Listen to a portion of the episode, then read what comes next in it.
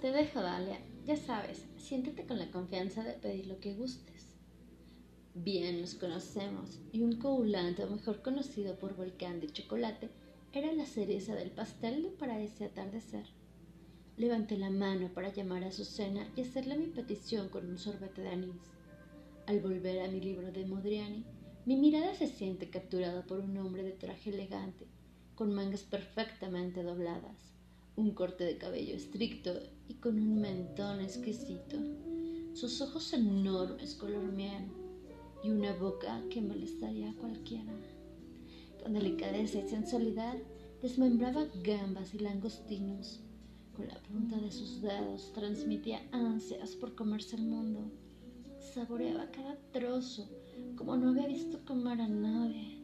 Se enmarcaba su boca con comisuras que lo hacían verse maquiavélico una media naranja frente a él y observándome hundió sus dedos. Veía mis reacciones. La acariciaba con un dedo, después con dos. Se la llevó a la boca con la necesidad imperiosa de devorársela, saciando su sed. Mi vientre se comprimía.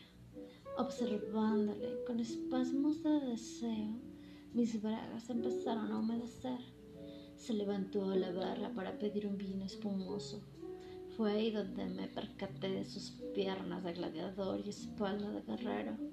Estaba que me derretía, pero no quería acercarme. Me envió unas fresas cubiertas de chocolate y las saboreé. La mía la fresa y la empujaba hacia mi boca lentamente.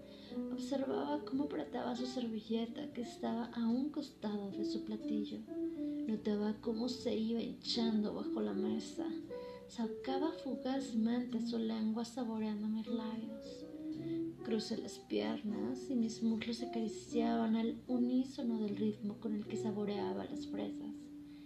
Bebí el espumoso vino blanco.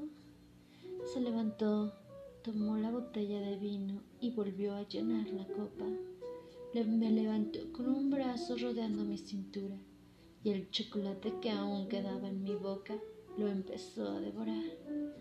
Al despegarse nuestros labios me sentía mareada, con la presión baja y satisfecha. Sonrió y me dijo, me encanta tu sabor. Dejó su corbata entre mis manos